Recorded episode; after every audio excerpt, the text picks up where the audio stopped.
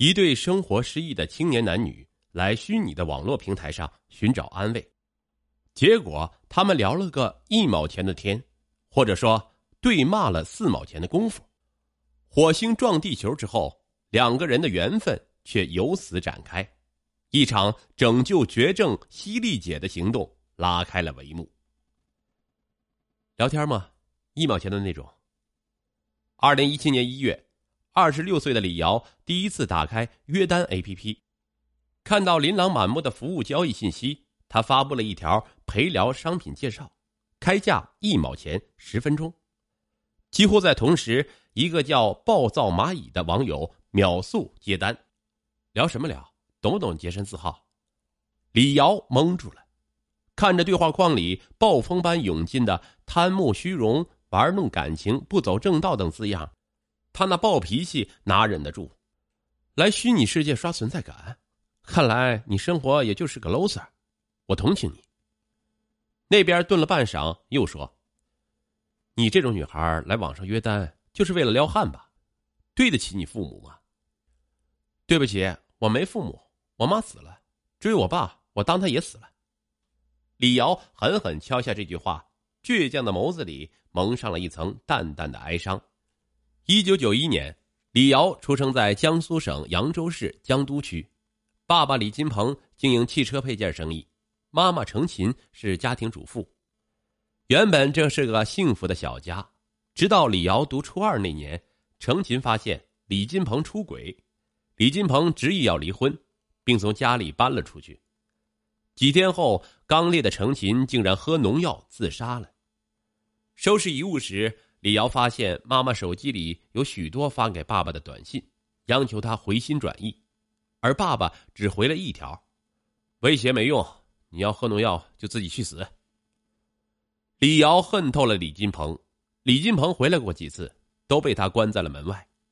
此后，他搬去了农村的外公外婆家。听说李金鹏也很快与新欢结婚，之后就没了消息。同在一个城市。李瑶只当爸爸死了。没伞的孩子只能拼命奔跑。二零一五年九月，他从大学毕业后进入江都的一家宠物店工作，并搬回自己家住。二零一六年年底的一天，他下班回家，竟撞见了消失多年的李金鹏。年近五十的他明显苍老了许多。他说：“他没别的意思，就想来看看他。”李瑶有点心软，让他进屋坐了一会儿。哪知第二天，李金鹏就拎来行李箱，说要跟他一起生活。李金鹏一脸不由分说的无赖相，让李瑶很反感。他想赶李金鹏走，李金鹏却拿出写有他名字的房产证，坚决不挪窝。李瑶暗自打听，才得知他是生意失败，被现任妻子扫地出门，才找了过来。他更加认定自己是被李金鹏给赖上了。李金鹏没有工作，主动做起了家务。可李瑶一点也不高兴，不知道这日子何时是个尽头。那段时间，他莫名的疲惫不堪，早上起床总觉得全身浮肿。直到二零一七年一月的这一天，巨大的身心折磨让他快要原地爆炸。他打开手机，决定从网络上找点安慰。约单上的女孩大都是整容脸，聊天费一要就是大几百。李瑶不想赚钱，只要价一毛。意在找个人聊聊天不曾想却碰到一只神经的暴躁蚂蚁。李瑶索性杠精附体，跟对方死磕。你是被人抛弃了，想来报复社会吗？可惜上帝为你关上一道防盗门，还上了一把钛合金锁，真怂！有种你在现实中成个功，闪亮给人家看看，不然人家更加认定他不要你是对的。说好的陪聊女孩傻白甜呢？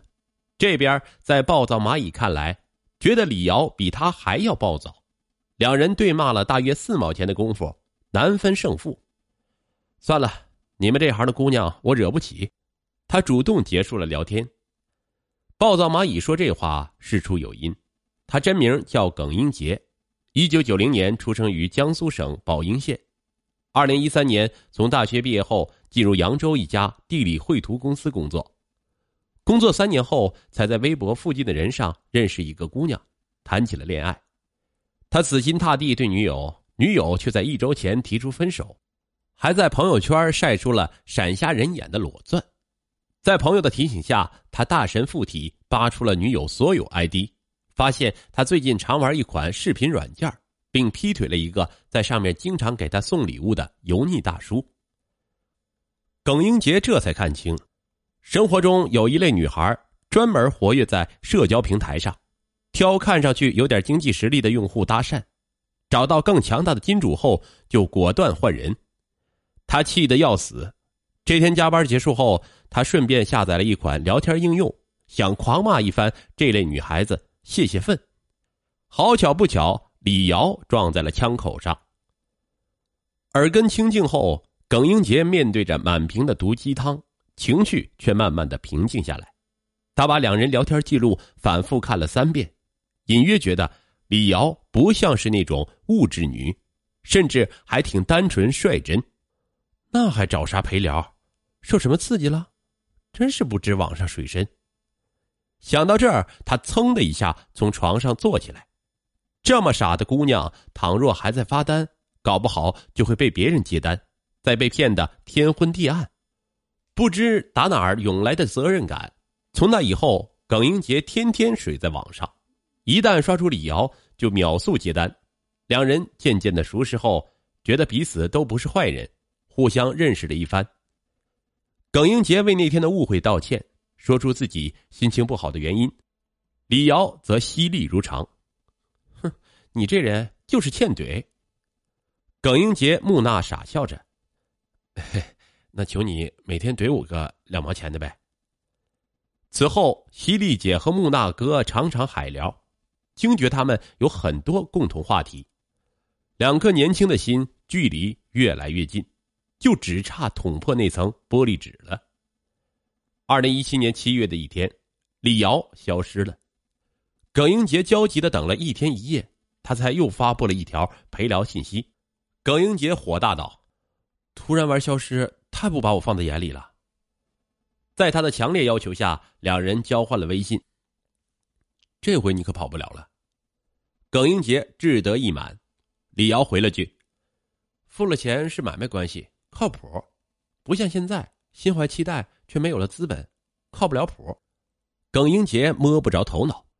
九月的一天傍晚，耿英杰忽然接到一个陌生男人的电话，对方急匆匆的让他快去救李瑶。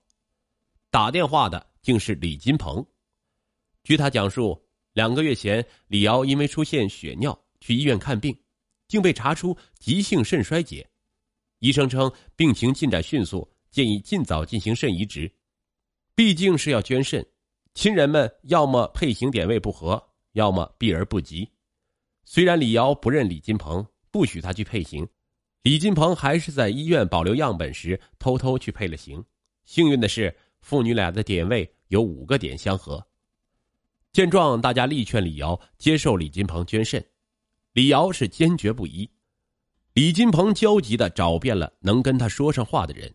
但没人开导得了他，甚至刚说两句就被他怼走了。一次，李金鹏特意翻看了女儿的手机，从聊天记录中，他感觉到耿英杰和女儿的关系不一般。病急乱投医之下，他拨通了耿英杰的电话。得知李瑶家里的事后，耿英杰惊呆了，他控制不住情绪，对李金鹏喷出一句：“你早干什么去了？”李金鹏沉默不语。之后，耿英杰立刻赶到医院，在肾内科病房，他第一次见到了李瑶。相认后，李瑶掩饰慌乱道：“谁让你不请自来，又来找怼吗？”耿英杰却没心思开玩笑。几个月的神聊，他幻想过无数次李瑶的样子，却没想到会是眼前这个脸色发青、脆弱无助的模样。这和网络上那个说话带腔的犀利姐相比。完全是两个次元的，怜惜和心疼交织着撞击他的心。病了也不说，你到底有没有把我放在眼里啊？我才不要你同情呢，不是同情，我心疼。耿英杰脱口而出，仿佛是意识到了什么，两个人都低下去了头。这时，耿英杰指了指身边的李金鹏，提出让李瑶接受李金鹏捐肾，说活下去才是当下最大的意义。李瑶把头摇成了拨浪鼓，表示他宁愿去天上见妈妈。耿英杰听着心酸，只好嘱咐他好好配合医生治疗。这下李瑶倒是乖乖的点了点头。